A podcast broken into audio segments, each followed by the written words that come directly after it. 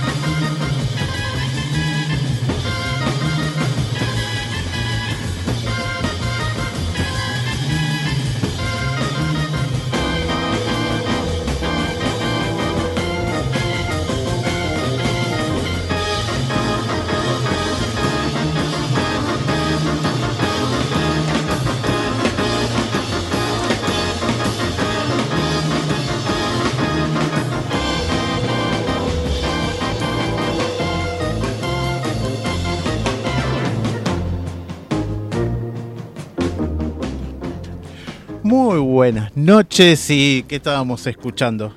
¿Qué, estábamos escuchando? No era el avispón verde. No. ¿No? no ¿Qué, tal? Buenas tardes, buenas noches. Ricardo, ¿cómo están? Buenas noches. Buenas noches, ¿cómo va? ¿Qué escuchamos acá? Peter Kahn. Peter Kahn, mira. Bueno, ya después voy a contar quién es la tecladista, porque es organista. Y el baterista, nada más. Bueno, después nos vamos a enterar de estos maravillosos músicos. 1966. Así que bueno. Allá nomás. No, acá, nomás. Acá nomás. Por 1966. Así que sí. Exactamente, un gran estreno. ¿Qué tal Cari? ¿Qué tal Mariana? ¿Cómo están? Tenemos visitas hoy acá en el programa. Así es. El programa número 88. Totalmente, 88. Y son las 20 horas, 6 minutos, 21 grados, ¿no? Bien. Está lindo, está fresquito, lindo. Me encanta este clima, así tendría que ser. Pero bueno. Estamos en el casi aprovechando el veranito. Así que disfrutemos, disfrutemos de estos días. Así es. Hoy vamos a tener la visita de ACMA, que es una asociación que justamente eh, se encarga de, lo que es este de, cuidar y recuperar más que nada a todos los que son animales de campo, en este caso cabras, vaca y caballos. Ah, Después vamos a dar un poquito más de detalle eh, después de la columna de Silvia, así que bueno, vamos a estar con Alejandro quien nos va a visitar acá. Y bueno, también vamos a tener otros tips en la segunda hora, además de Irene Ocampo con su columna también. Y vamos a comenzar con... Vamos a comenzar con los regalos. primero, los regalos. ¿eh? Le contamos a nuestros oyentes que empiecen a llamar. Sí, dale, agárrate el, celular, la lapicera, toma nota.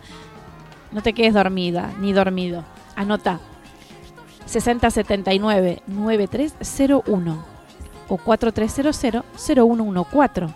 Nos llamás durante el programa de 20 a 22 y te podés llevar estos premios. Tres pares de entradas para el show de stand-up, una para todos. El eh, Sala de Cavern, Paseo La Plaza, Avenida Corrientes 1660, los domingos a las 21 horas. Y después te cuento que Electroestética Marilyn de Fernanda Bazán cumple 16 años y lo festeja regalando vouchers de tratamientos para sus clientes. Entra a sus redes sociales, Facebook e Instagram y quédate atento a los sorteos. Pero para nuestros oyentes hay regalito, por supuesto. Todos los miércoles de aquí a fin de año, hasta el último programa del año, te podés llevar un GIF, eh, un GIF de, de limpieza de cutis. Tenés que llamar ahora, hasta las 22 horas, dale, apurate, apurate, agarrate la lapicera, agarra el celular y llama. 60 79 93 01 4300 0114. Aquí Cari Alonso te va a responder. ¿Vamos por la cartelera? Sí, sí, vamos por la cartelera y tenemos los, las entradas, ¿no? También para una para todos. Sí, ya lo dije. Perdón. Tres pares de entradas para uno para todos. Sí, sí señor, tenemos. Llamen y se la llevan. Bueno, vamos a contarle un poquitito lo que tenemos para este fin de semana. El jardín japonés ofrece días gratuitos para argentinos y residentes con DNI. Únicamente, ojo, esta es la única condición. ¿eh? Tenés entrada gratuita los días 2 de diciembre, 9 de diciembre, 21 de diciembre, 23 y 30 de diciembre, de, 18 a 10, de 10 a 18 en Avenida Casares, 2966 Palermo.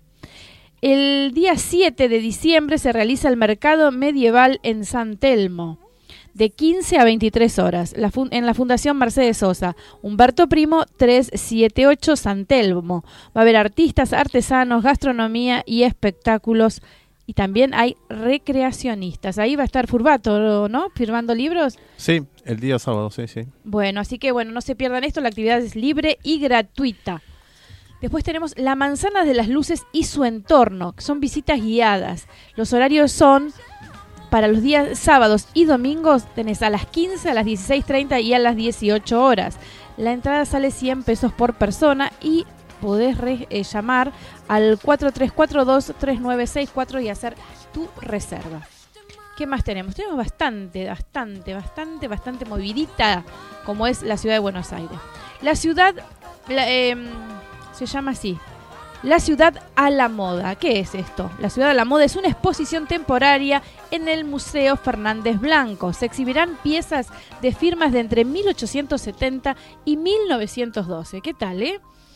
Va a haber prendas de Charles Ward y sus hijos, Gastón Lucien y Jean-Philippe, John Redfern, Jacquette Doucet, Jane Hevin, em, Helster and Sons, Isoline, y también va a haber prendas de Gatti Chávez y Harrod. La muestra está formada por trajes, tapados, vestidos, sombreros, guantes, zapatos y hasta una levita de fines del siglo XIX con una nota adentro del sastre, del, adentro, adentro del, bolsillo interior en, el forro, escrita por el sastre que, lo, ah, que lo hizo. Sí. Qué sí, sí. Eh, esto sea es los días sábados, domingos y feriados de 11 a 19 horas en Hipólito Yrigoyen 1420. La entrada sale 50 pesos, jubilados, discapacitados y niños, entradas libre y gratuita. La muestra es hasta el 31 de diciembre, así que pueden aprovechar la ciudad a la moda. Qué, interesante, ¿no? Qué bárbaro, la verdad que sí. Que para, para conocer un poquitito más de cómo, cómo se vestían en, en, aquella época. Teatro Colón. El Teatro Colón se suma a la Semana del Orgullo Buenos Aires con, su, con, un concierto gratuito en la Sala Dorada el día 6 de diciembre a las 17 horas. Avenida Libertad 621 con previo retiro de localidades. La soprano María Castillo de Lima brindará un concierto gratuito en el marco de la Semana del Orgullo junto al pianista Marcelo Ayub. Son dos entradas por persona, así que bueno, pasen y retiren y disfruten de esta linda actividad en el Colón. ¿Qué más tenemos? Tenemos el ciclo de música en bares notables. ¿eh? Es una actividad que se realiza durante todo el año, yo les voy a pasar las de esta semana, que es el, 6 de diciembre a las 19 horas en La Biela, la famosa Biela, en la calle Quintana al 600 de Recoleta, se presentará Magdalena León y música argentina y latinoamericana. La cantante se presentará junto al guitarrista Sanin Mielga y ofrece un recorrido de sonidos, ritmos, poesía, ambos de Latinoamérica. el 7 de diciembre a las 21 horas en la Academia de Avenida Callao 368 se presenta la Runfla Río Platense, que es un grupo que interpretan tangos, candombes y murga. Interesante, ¿no? ¿Y saben que se viene ahora, la semana que viene? Se viene el Día Nacional del Tango. Sí, señores, el 11 de diciembre. 11 de diciembre, sí. Sí, exacto.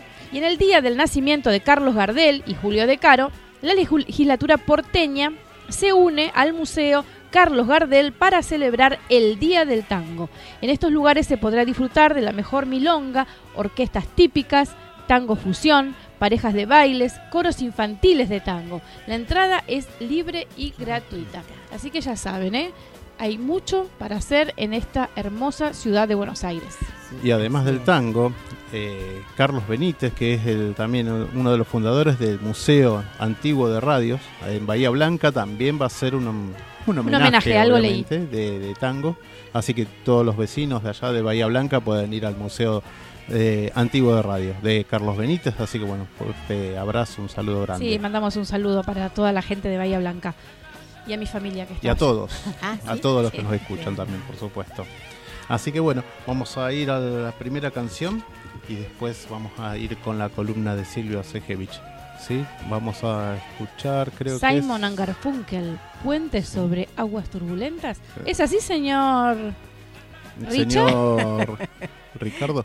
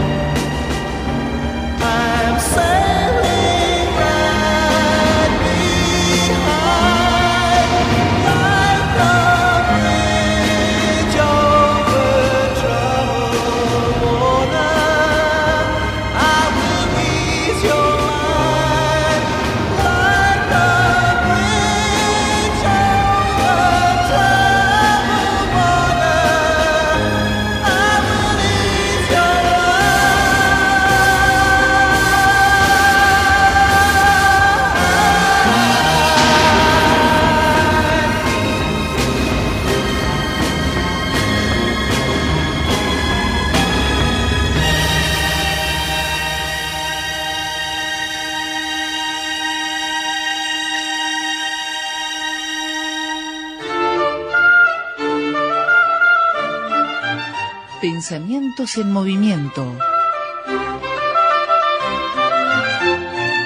Coloreando la vida desde el diván y el arte.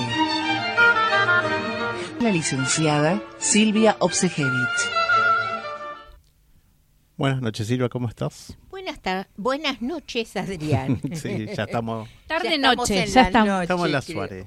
Eso. Así es, buenas noches a los oyentes.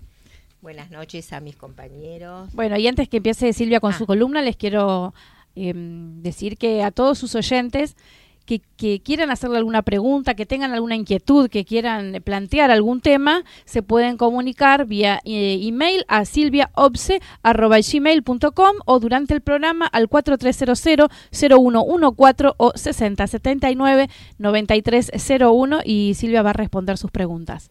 Así Bueno, es. ¿qué tal? ¿Cómo estás, Silvi? Muy bien. ¿Qué tal, Patri? ¿Todo bien? Bueno. ¿Qué nos les- trajiste esta noche? A Eh, ver. Mira, yo había, yo había planteado la semana pasada que hoy iba a venir Olga M. de Esteban, que es psicoanalista, directora de Discurso Freudiano, Escuela de Psicoanálisis.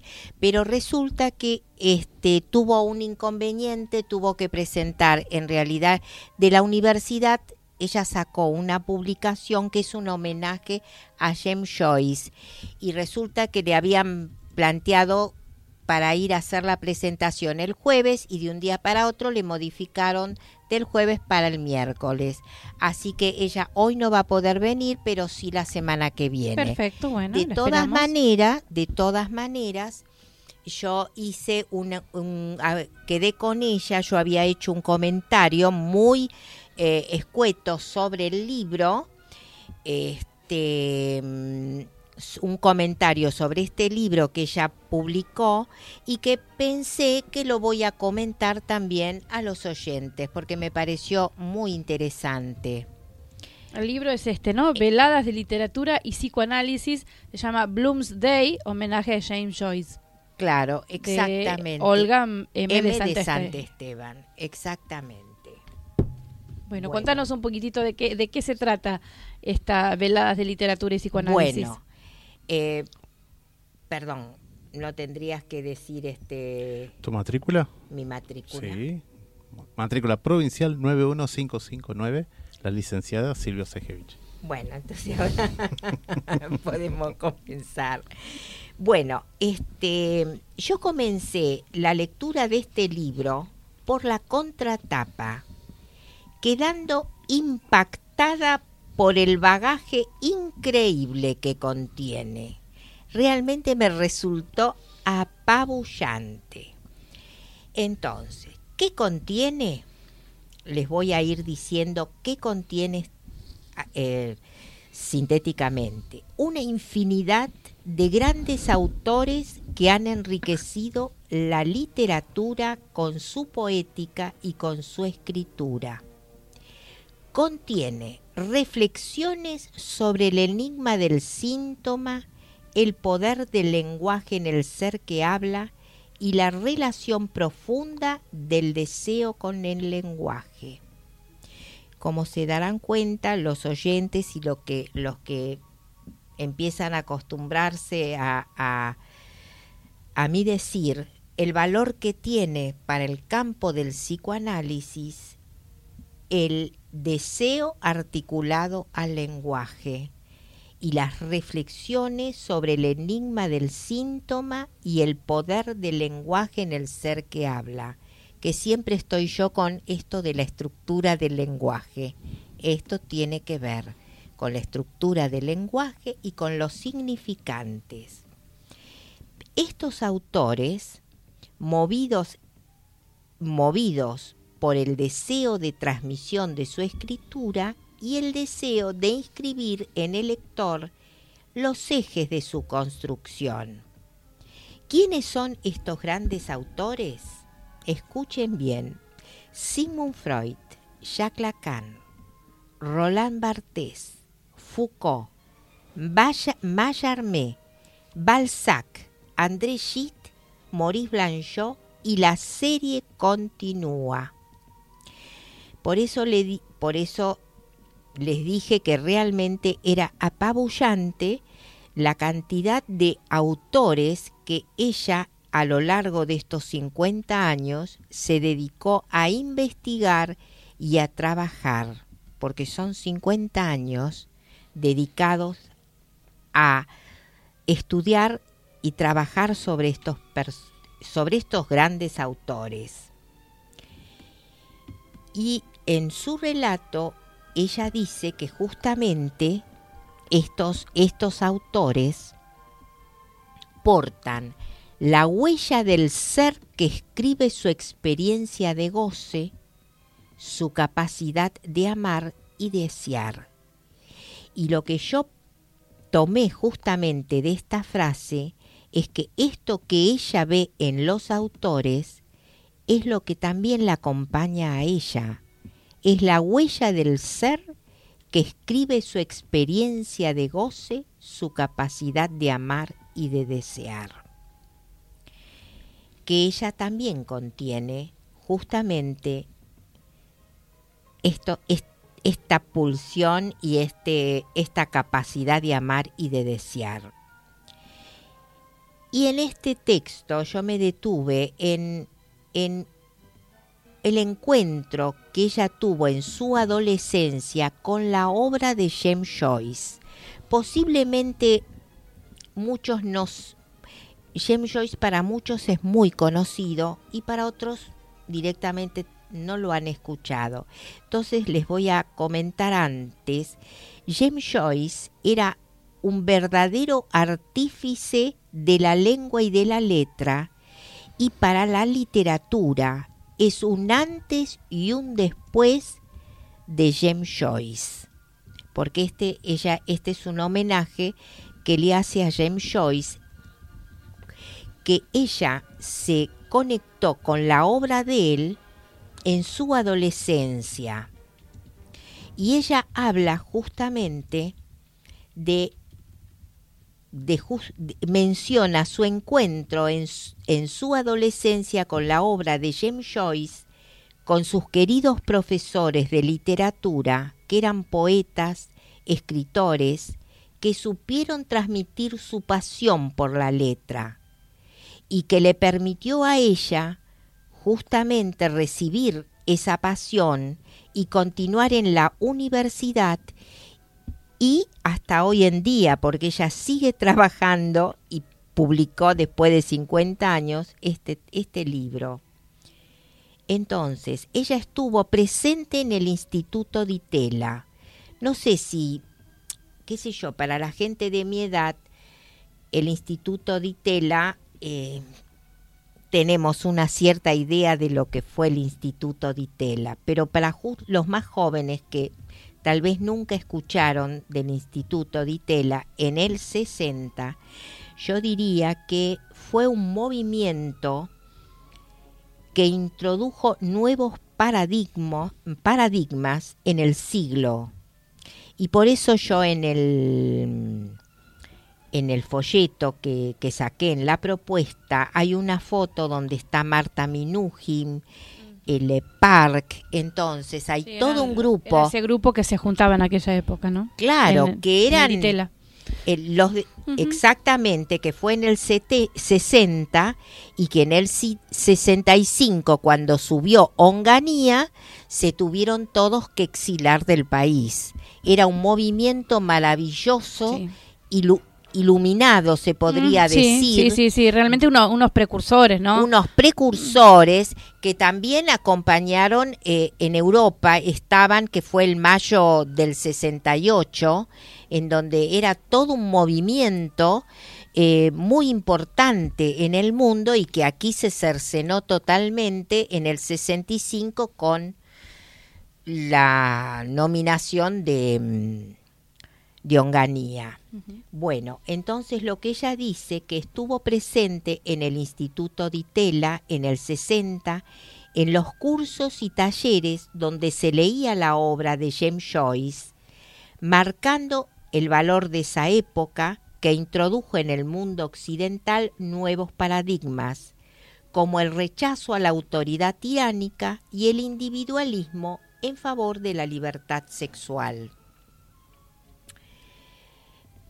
Y, a ver, todo este entramado maravilloso de una época donde empezaron a soplar nuevos vientos, me trajeron a la memoria una frase con la que yo finalicé mi primer análisis después de 20 años de tres veces por semana y cuatro veces por semana de análisis con Olga de Esteban y la respuesta de mi analista que me dio. Entonces, me pareció que fue una respuesta, la verdad que yo la voy a leer ahora, que a mí me acompañó y me sigue acompañando hasta la actualidad. La última frase que dije fue, qué suerte que nací en el siglo de Sigmund Freud y Jacques Lacan. Y ella me respondió, así es, porque uno no es solo el hijo de los padres, sino de la época que le toca vivir. Claro, ¿no? A mí me pareció maravilloso y la verdad que lo digo siempre, porque uno no se puede quedar solo con lo que uno recibió de los padres. No, tal cual. Tal cual, pero... Eh, pero- no hay que quedarse, por favor. Tal cual, pero bueno, Eh, muchos sí. se quedan solo con lo que Sí. recibieron de los padres, que puede ser muy bueno, pero Obvio, no, no, nadie dice que no, pero bueno, hay que, hay, también uno tiene sus propios maestros, ¿no? Su propio, su propia gente que te inspira, que te va dando. pero son- por suerte. Ah, Por suerte, yo tengo una, una- unas genias ahí, ahí que me dieron vida a un montón de cosas y a, abrirte la cabeza que a veces tus padres no lo pueden hacer, ¿no? No, y generalmente no lo pueden hacer, porque hay que salirse, hay que salirse de, de justamente de que uno solo es hijo de los padres. Yo Entonces, tengo unas madres por ahí, unas madres maravillosas. Así que suerte, qué suerte. Sí, he tenido una- una- unas madres y padres maravillosos que andan ahí por la vida, que de los cuales No, aprendí claro, tanto, pero tanto, y que soy una agradecida y yo los, los, los- los- realmente los respeto re- como padres, ¿eh? Porque Claro. no, no, no hace falta que sea uno hijo de sangre para, para creer que son, Pa- son tus padres. Yo digo, no. Tengo padres que son que te acompañan de la vida. Mi papá Bueno. falleció hace muchos años. Falleció muy joven, así que este, yo me quedé con otros padres de la vida que, que me Eh, enseñaron y me, Y y yo, me- me- por eso yo me finalicé, abrieron la cabeza. pero por eso yo terminé este, este comentario que nos y, y que pongo acá y tuvimos la inmensa suerte de tener estos geniales genitores Sigmund Freud y Jacques Lacan instauradores y fundadores de discursividad para por eso para mí fue muy importante cuando finalizo después de 20 años de estar en discurso freudiano en la escuela, pero eso es- era mi análisis eh, personal que en simultad con y asistir a la escuela y toda la formación de, en discurso freudiano mm, de la obra eran como mis referentes maravillosos. Entonces uno no puede quedarse y me parecía muy importante transmitirlo porque mm, uno no puede quedarse solo con los valores de los padres. Y creo que hoy en el siglo XXI esto está más, más abierto, tomando esto que, eh, porque tomando esto de que no, no se puede seguir cumpliendo con los mandatos familiares. Sí. Es como que está un poquito más ahora, eh, eh, Abie- más abierto, como que la gente ya eh, eh, se empieza a escuchar qué es esto de los mandatos. Es, es bien de esta era, ¿no? De Los hace cuatro, de cinco seis años atrás que viene todo esta esta cosa de emprendedores, que vienen de esto de los mandatos, de de, y de de, la qué, creatividad. de la creatividad. Hay un montón de cosas que están cambiando. Vienen, a- creo yo, más o menos 10 años de esto. Me, Bueno. me da esa impresión a mí que desde hace 10 años ahora y va a venir una ola muy grande en estos en los próximos 10 años que van a cambiar totalmente nuestra sí, vida, ¿no? El paradigma. El paradigma, digo, totalmente. mo, El el- paradigma está ya cambió, ya es otro, no, no existe más. Sí, por suerte. Por pero suerte, si uno sí. está acompañado de estos referentes que han, han eh, se han adelantado 100 años. Sí, claro. En sí, sí, 100 sí. años. Le Parc fue uno de ellos, el- Ah, eh, un, un- genio. un Le Parc, bueno, bueno, sabemos que este mm, Freud también, de un siglo se adelantó más o un menos. siglo que ¿no? yo que te hablábamos, comentaba claro, de Freud que fue- justamente yo me acuerdo hoy con toda esta esta diversidad en relación a la sexualidad me acuerdo como en, en tres ensayos para la sexualidad él, él dice que justamente no, e- no se trata de la, la anatomía no es eh, lo no es el referente no es lo que define la no sexualidad. es lo que define la sexualidad, exactamente.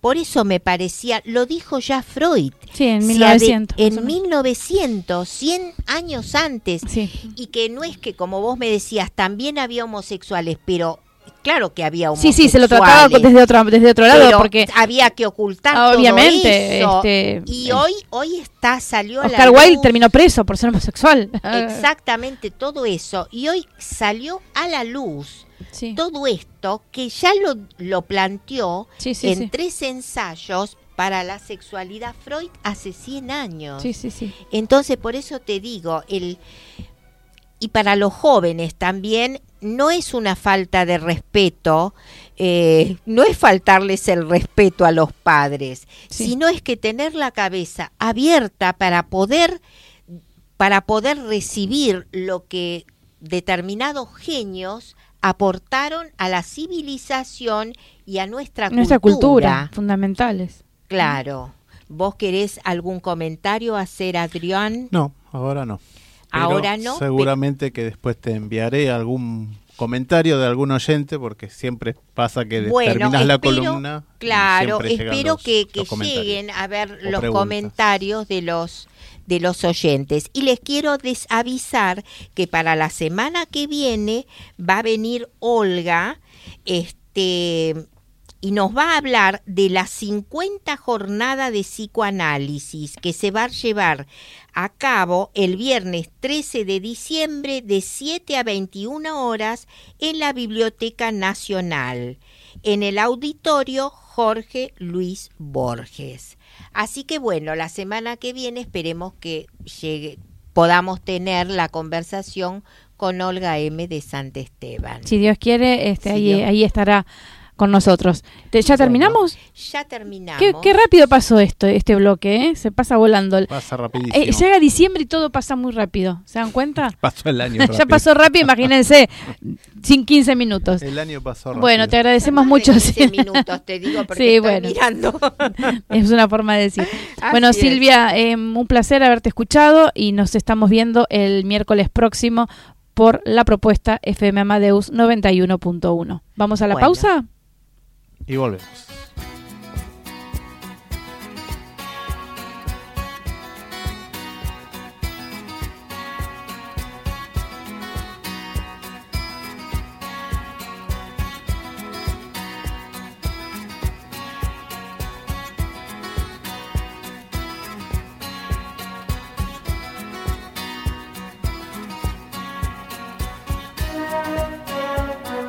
Climbing up on Salisbury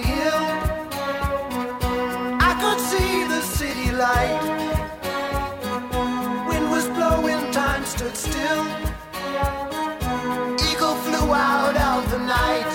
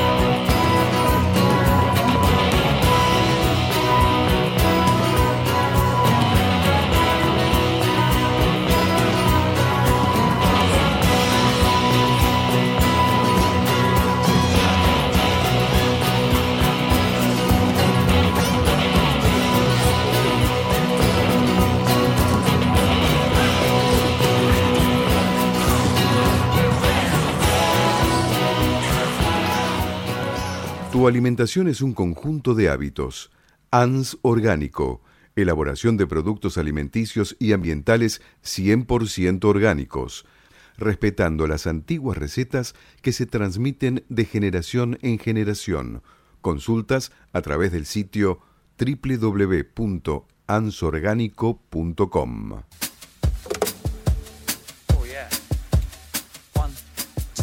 Bueno, ya hemos vuelto 2042, 20 grados, 4 décimas.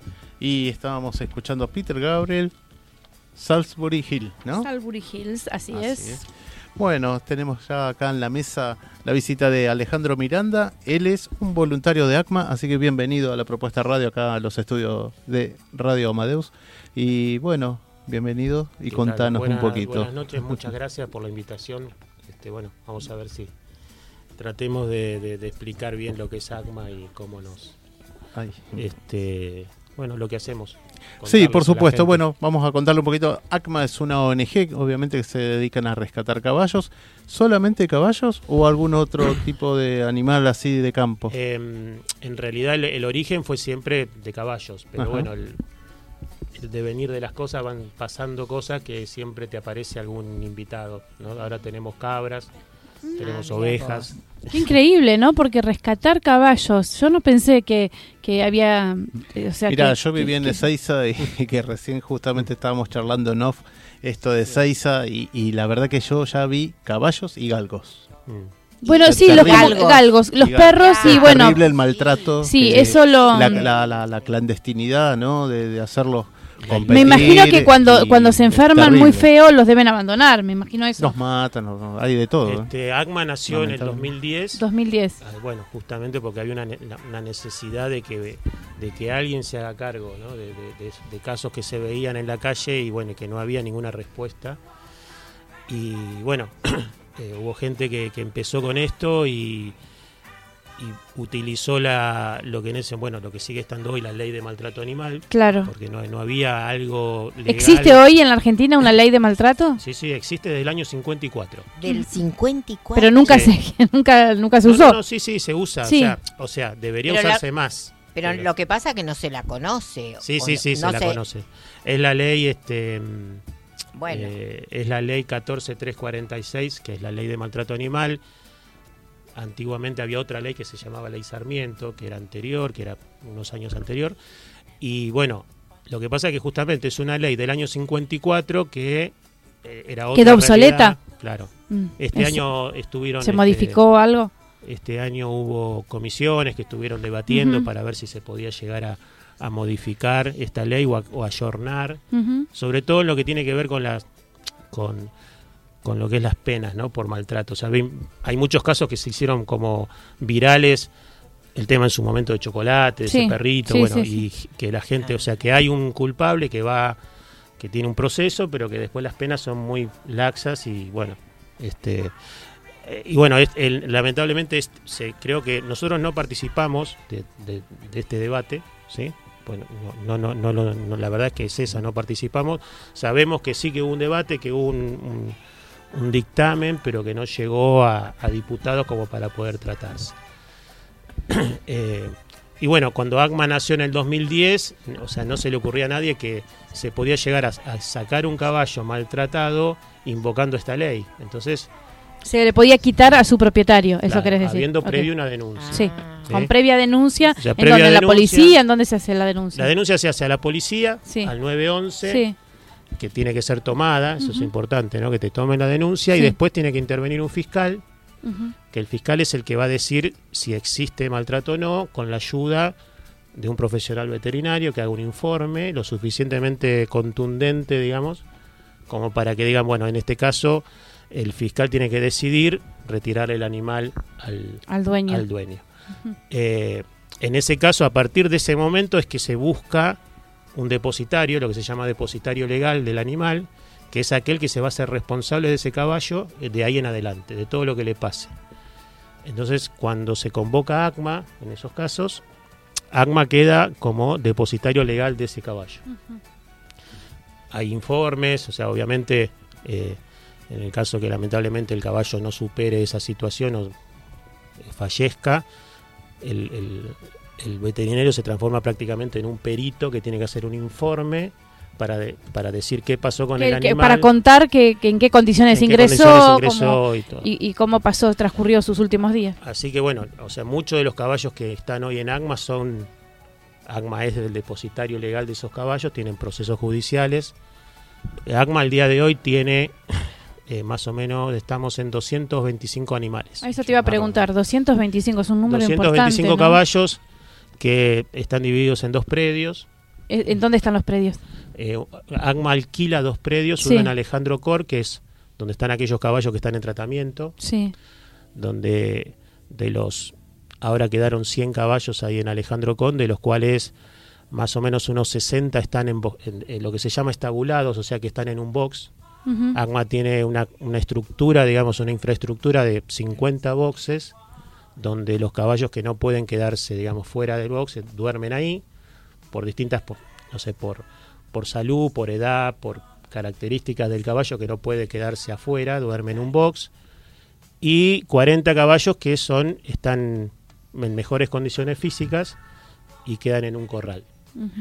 Eh, además tenemos dos box de internación, que, que son los caballos graves, que es como sería el equivalente a una terapia. Sí, claro, decirlo, te ¿no? entiendo, sí. Entonces, estos box tienen la característica de que son totalmente acolchados, las paredes. Hay un malacate eléctrico para levantarlos, pues generalmente son caballos que no pueden estar parados mucho tiempo. Tiene cámara de seguridad, tiene aire acondicionado, tienen ventilador. Eh, cámara de seguridad como está, digamos, conectado a internet, así para, para que el, el profesional o el médico o el veterinario Claro, pueda pueda verlo, monitorearlos. monitorearlo desde su celular, con la tecnología de Sí, hoy. sí. Sí, digamos, sí, sí, que dentro de todo agiliza y mejora un poco la atención saber, en- también, o sea, que puede saber eh, cuáles son, o sea, obviamente el que sabe, sabe el caballo si está mucho tiempo echado, si se para, si se para solo, si Claro. se puede parar. Y bueno, a medida que el caballo va evolucionando, pasa de estar, de que haya que ayudarlo para que se pare, a que se pueda parar solo, entonces son distintas etapas, hasta que llega el momento en que puede dejar ese box y pasar a un box común, digamos. No, esto es todo una- un proceso hasta llegar a que pueda estar fuera de un box y en un corral. Cuando se supera ese proceso, el caballo se le da el alta y se va al otro predio que está en Varadero. En Varadero hay 123 caballos que están libres, sea, totalmente libres. Están libres ahí. Y Ahí. esos están bien de salud. Ellos están con el alta, Ya están con alta. en condiciones físicas como Sí. para ser libres, Sí, este, es sí. una condición casi salvaje. ¿Y, y qué pasa con estos animales cuando ya están bien, cuando ya están recuperados y pueden hacer una vida normal? ¿Qué pasa con ellos ahí? Bueno, lo, de- lo que te estaba diciendo, la, la gran mayoría se va a Varadero de alta. Sí, Nosotros decimos Varadero porque es un estado, digamos, de, de- de bienestar donde ellos ya están libres. O sea, no hay, no hay, ahí no hay corrales, no hay sogas, no hay bozales, nada. Ellos viven libres, pero están controlados por una persona que los cuida. Se va dos o tres veces al año a hacerle sanidad, o sea, se los vacuna, se les hace, se les saca sangre para hacer análisis, se les da antiparasitario, o sea, no es que están sí, sí, sí, a la deriva, claro. a la deriva. Eh, y bueno, ellos ya están así y seguirán ahí hasta el último de sus días. Y después ahí tenemos otro un número más pequeño de animales, de caballos que en ACMA va a cumplir 10 años ahora en marzo y aproximadamente debemos estar en 40 caballos que se fueron en adopción. Claro, eso te iba- claro, si esto, si estos que están en libertad Sí, tienen algunos- alguna opción de irse en adopción Algunos o se van de- en adopción. Digamos que... porque mantenerlos también es- es- debe ser un, un gasto, ¿no? y sí, Y si hay alguien que los quiera, que los cuide en el campo, que los pueda el- las adopciones de ACMA son bastante complicadas. estrictas. Ah, Sí. sí. Es difícil, Sí, porque claro. nosotros, o sea, eh, la idea de ACMA es que si, si se va un caballo en adopción, tenga, eh, esté en mejores o por lo mínimo iguales condiciones a las que está en ACMA. Sí. Entonces, eso lleva, o sea, en, en estos días están por ir dos caballos en adopción y ya hace casi un mes que están en, En, trámites y en el proceso de conocer el lugar, si, si van a poder estar en- bien atendidos y ¿Y quién los adopta? A ver, ¿quién los puede No. Nosotros, o sea, primero lo- lo- hay gente en ACMA, voluntarios que se ocupan de eso, de, de visitar el, el lugar a donde van a ir, saber primero y principal para qué, Claro, obviamente, ¿no? Para qué los, ¿para qué? los piden, para Se qué los controla, quieren. digamos, Exacto. para que no los tengan Claro. haciendo. Y se ve la familia, se ve si hay otros animales también, si hay otros caballos también, si, si van a tener el espacio, digamos, necesario, si van a tener... La, la parte económica es fundamental, ¿sí? porque a veces uno quiere, puede ser una sensación de, bueno, tengo ganas de tener un caballo. Después Mm. cuando ves lo que es realmente mantener un caballo, el gasto que es, Sí, sí, sí. este, no es tan fácil. Y de los 40 caballos que se fueron en adopción, hubo caballos que volvieron. Porque se ¿Los hace adaptaron? un contrato, no, se hace un contrato que es bastante estricto. Y hubo gente que dijeron, bueno, la verdad, eh, nos cambió la situación económica y, No puede y no los podemos mantener y han vuelto. Claro. Entonces, o también pasó que, no sé, el, el adoptante falleció y el caballo Claro. volvió. Uy, tremendo. Eh, ¿Cómo, ¿Cómo fue esto que se salió, no? De ser voluntario, ¿no? Ya desde 2013, ¿no? Más o menos, sí, yo em- empecé, creo que más, ahora somos aproximadamente somos unos 60 voluntarios. Qué en bueno. Eh, importante eso, ¿no? Digamos que mm, la gran mayoría hace trabajo de campo, que es estar, eh, estar con ellos. Eh, eh, lo que hace ACMA es que, que es fundamental, los caballos nunca están solos, nunca. se quedan solos, siempre hay alguien con ellos. Entonces de lunes a viernes, eh, ACMA lo que hace es, eh, tiene gente con sueldo, peones que se ocupan de atenderlos, de, de- de- Cuidadores, ¿no? cuidadores de, de trabajo de, o sea, limpiar los boxes, darle de comer, el agua, sacarlos, los que pueden salir, entrarlos, eh, la parte de la seguridad es muy importante, hay seguridad privada a la noche. Y bueno, después todo lo que es sábado, domingos y feriados se cubre con voluntarios. Entonces se, se va a hacer eso. Y después, bueno, hay un montón de voluntarios que quizás no, no hacen una actividad en el campo, pero están las redes sociales, están los mails, la página web, está la- lo que son este, la parte administrativa, o sea, ACMA es una ONG, o sea, significa que, que tiene que cumplir con un montón de, de cosas este, administrativas. de- Administrativas. o sea, tiene que seguir, o sea, no es cuestión de decir que es una ONG, sino que es una ONG, entonces tiene que tener una cuenta corriente a nombre de la ONG, un presidente, un- o sea, presentar balances, Sí, eh, sí, o sí, sea, un montón cual. de cuestiones que lo tiene que manejar alguien que obviamente que sepa del tema y, y, o sea quizás es gente que hace muchísimo por ACMA cosas muy importantes y quizás no va al campo o va menos ¿no? y o sea que uno de los pilares digamos de ACMA son el voluntariado por otro lado está todo lo que es el padrinazgo que es lo que mantiene a ACMA porque si no sería imposible Claro. y después la gente que nos sigue Sí. que sigue a la ONG ¿Qué te- eh, te iba a preguntar, eh, ¿cómo, cómo dentro de todo también la es voluntario el financiamiento que tienen? ¿Así asociados o algo Como, así? como ONG no, no se recibe ningún tipo de subsidio ni de ayuda de ningún de ningún ente, de nada, ni- Ujú. ni, ni- ni municipal ni nacional.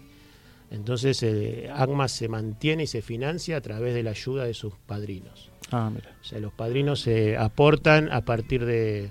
Se, se hace un aporte a partir de los 200 pesos mensuales y con esos 200 pesos apadrinan o amadrinan a un caballo.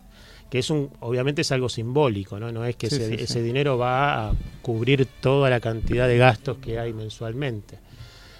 Eh, o sea, el- el- si bien es una ONG, vos podés decir, bueno, pero cuando viene el camión de rollos de alfalfa hay que pagarlo, viene el camión con viruta.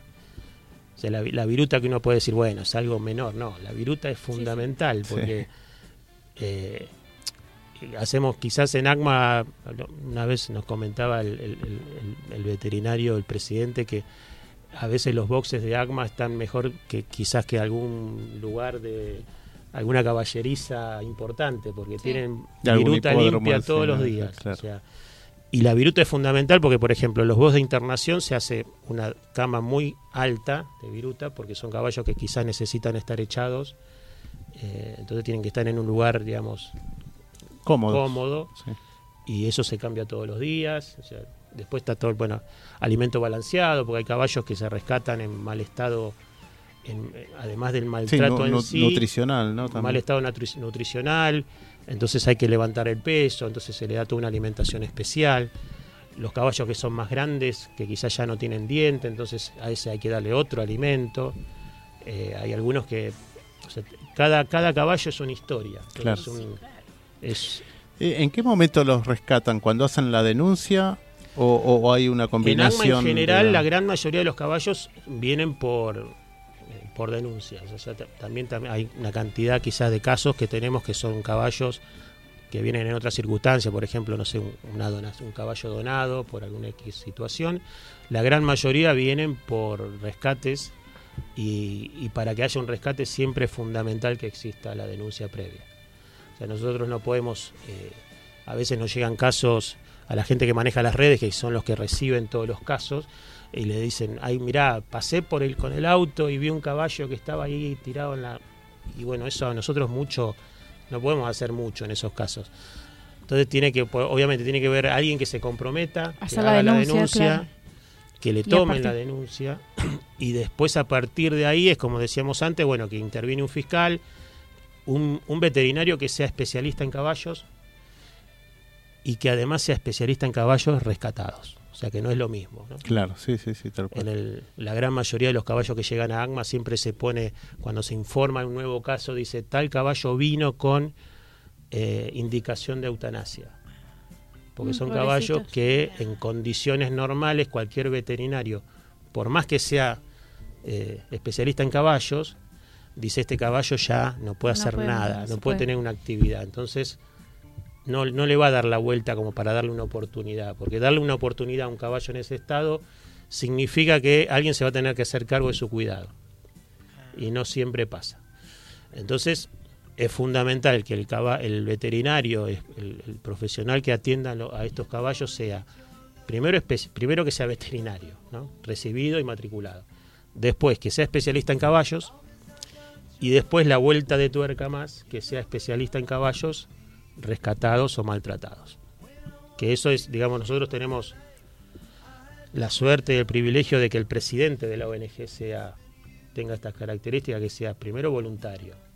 Que se dedique voluntariamente, que sea eh, veterinario y que sea especialista en caballos desde muchos años y que además se dedique a caballos en estas condiciones. ¿no? O sea, que le dé una oportunidad más. Claro, esto que decía que después que lo recuperan y estaba bien en salud, ¿no? Lo quedan en varadero, ¿no? Como decir Sí. así, para cumplir su, su etapa de vida, ¿no? Como, como equino. Sí, es una, es una decisión también que se toma, o sea, lo, importante también de tener que el presidente de la ONG, el que ponga, digamos, su impronta en lo que hace la ONG y, en su camino, sea veterinario, también implica tomar este tipo de decisiones, o sea, decidir que ese caballo se va a ir a varadero y que va a pasar ahí sus últimos días, que no sabemos cuándo, pero bueno, pasarán ahí.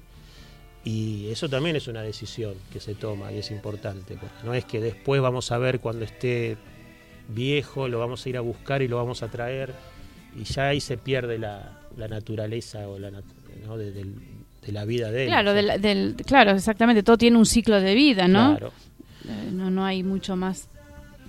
Este, eh, eh, trabajan en conjunto, obviamente, con otras ONG, ¿no? Porque esto más o menos, eh, me imagino que dos- Hay- casi 200 caballos decían, ¿no? Que está Sí. atendiendo ACMA hoy. Y, pero Nosotros también, tenemos en total entre los dos campos 223, 224 caballos. Ujú, Pero las otras ONG también hay, ¿no? Ahí- sí, ¿no?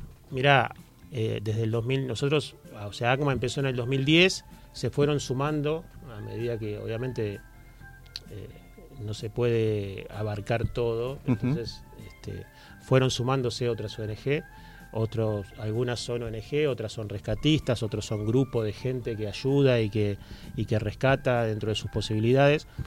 Eh, no te puedo decir sinceramente que haya que seamos todos iguales y todo este, pero cada uno tiene su, su impronta su manera su forma de transmitir lo que hace sus objetivos eh, algunas son más afines que otras Bien. Tiene una preguntita que Sí. tengo un oyente que está haciendo una pregunta que me está preguntando cómo puede la gente apadrinar a ACMA. Eh, la forma de apadrinar es, hay, ACMA tiene su página web, que es www.acma.org con G, ¿no? Sí. Punto .ar. Ahí, además de bueno de saber cómo se hace para ser madrino o padrino, también se puede ser voluntario, se llena un formulario para ser voluntario y nada, se, se manda un mail, eh, se llena ese formulario y con un mail y ahí se ponen, hay voluntarios que se ocupan de eso, de ponerse en contacto, hay una cantidad de formas de pago, de, puede ser por débito, por no sé, El, cupones, el aporte, ¿no? Que se hace. eh, para aportar los 200 pesos mensuales. Y tratamos, o sea, el, el- los padrinos son un, un- un, digamos, un pilar de ACMA.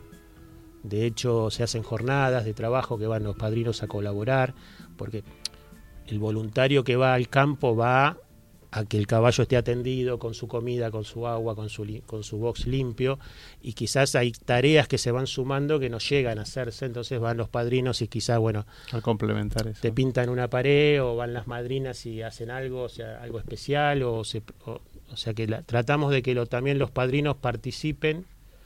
Hay, hay gente que se ocupa, la gente que ahora está ocupándose de los padrinos, tanto de, hay un mail que, que es muy, digamos, la persona que está en el mail de padrino está continuamente en comunicación con todos y se bueno se hacen jornadas se, se trata hay un Facebook que es para padrinos o sea que y ahí hay una comu- comunicación más directa de que quiero saber cómo está mi ahijado mandame una foto o sea ¿no? todo como Qué que cada uno se... También hacen, ¿no? Eh, esto del nombre, ¿no? De ponerle el nombre a cada caballo y eso, ¿no? El nombre tiene que ver, eh, a veces se O respeta... re- rebautizan un poco. Sí, ahí, a veces se respeta el nombre que tenía según las circunstancias. Si la circunstancia no es buena o es un rescate por un caballo maltratado, eh, se- el, ca- el nombre aparece por alguna situación a- o por alguna persona que participó o bueno, siempre le buscamos la vuelta como para que sea un, un nombre que lo identifique y Claro, sabemos que, identifique. o sea, tenemos casos muy eh, qu- quizás cada, o sea, tenemos 220 y pico de, de casos.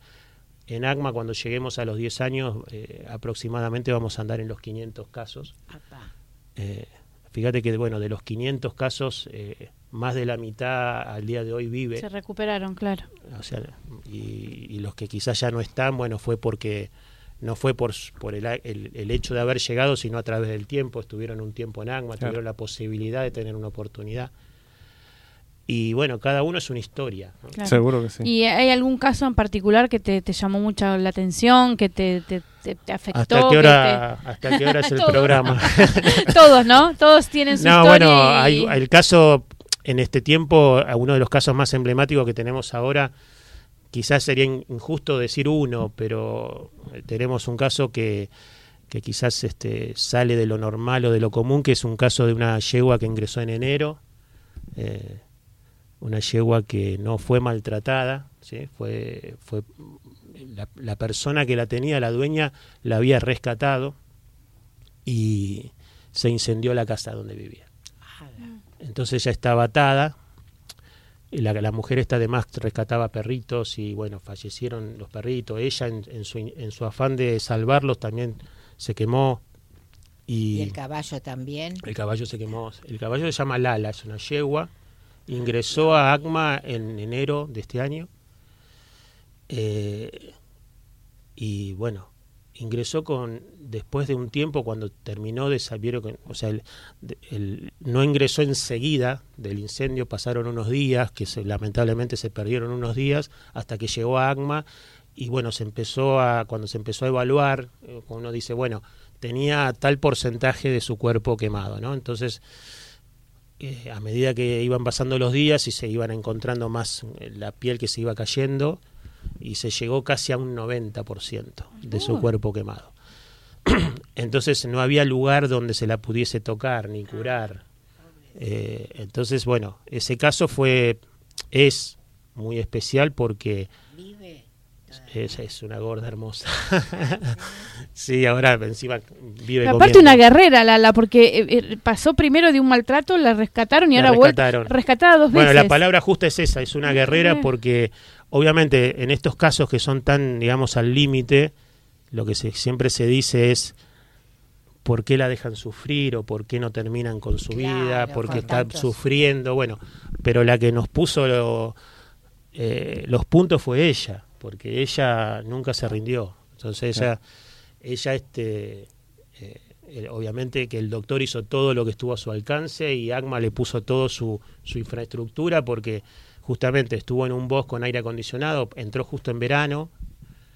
El hecho de tener tanta, tanta superficie de su piel quemada hacía que su, su cuerpo no pudiese regular la temperatura, empezó a tener fallas en distintos órganos de su cuerpo, em- eh, tuvo que estuvo dos veces a punto de que de dijimos, bueno, no sé si pasa esta noche, y el doctor estaba ahí al lado de ella.